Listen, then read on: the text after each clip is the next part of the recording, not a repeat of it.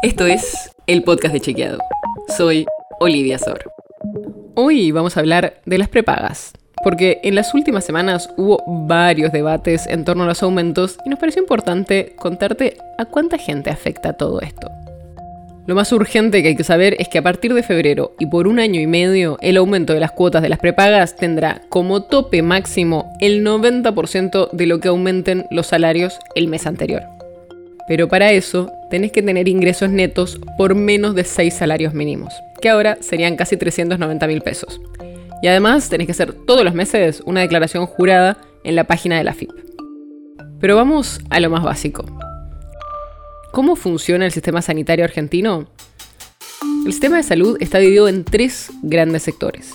El sector público, al que pueden acceder todas las personas que viven en el país. La seguridad social obligatoria, que son por ejemplo las obras sociales de los sindicatos. Y el sector privado, donde están, por ejemplo, las prepagas. ¿Cuánta gente usa cada sector? Bueno, al sector público todos podemos acceder, pero se sabe que no todos se atienden ahí. Se estima que lo usan un poco más de un tercio de la población, alrededor de un 35%, que son un poco más de 16 millones de personas. Donde más se atienden las personas es en el sector de la seguridad social obligatoria, que son más conocidas como las obras sociales. Ahí va el 60% de la población. Y el número es tan alto porque incluye a los trabajadores formales del país y a sus familiares directos y también a los jubilados que se atienden con PAMI. Por último, casi el 15% de la población cuenta con servicios de medicina privada. O sea, 60% en obras sociales, 35% en el sector público y 15% en el sector privado. Tal vez notas algo raro si me venís siguiendo con los números, y es que la suma da más de 100%. Y el tema es que hay mucha gente que se solapa con más de una cobertura, pero los números están bien. Entrando más de lleno en el sector privado, hay varias formas que pueden tener estos servicios de salud. Pueden ser sociedades comerciales como Swiss Medical o Galeno, pero también hay cooperativas, mutuales como Sancor Salud, asociaciones civiles como Medife y hasta fundaciones.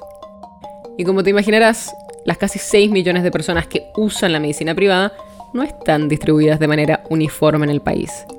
En la ciudad de Buenos Aires, casi la mitad de las personas tienen prepaga, mientras que en la provincia de Buenos Aires ese porcentaje baja al 15% y en provincias como Formosa, Santiago del Estero, Chaco, Jujuy, Misiones, La Rioja y Corrientes no llega al 4%. La nota sobre la que se basa este episodio fue escrita por Lucía Martínez. Si quieres saber más sobre esto y otros temas, entra a chequeado.com o seguinos en las redes. El podcast de Chequeado es un espacio en el que de lunes a viernes te contamos qué de lo que escuchaste o circuló es verdadero o falso. Te traemos datos para que puedas entender mejor las noticias. Si tienes una idea, algún tema del que te gustaría que hablemos en un próximo episodio, escribinos a podcast.chequeado.com.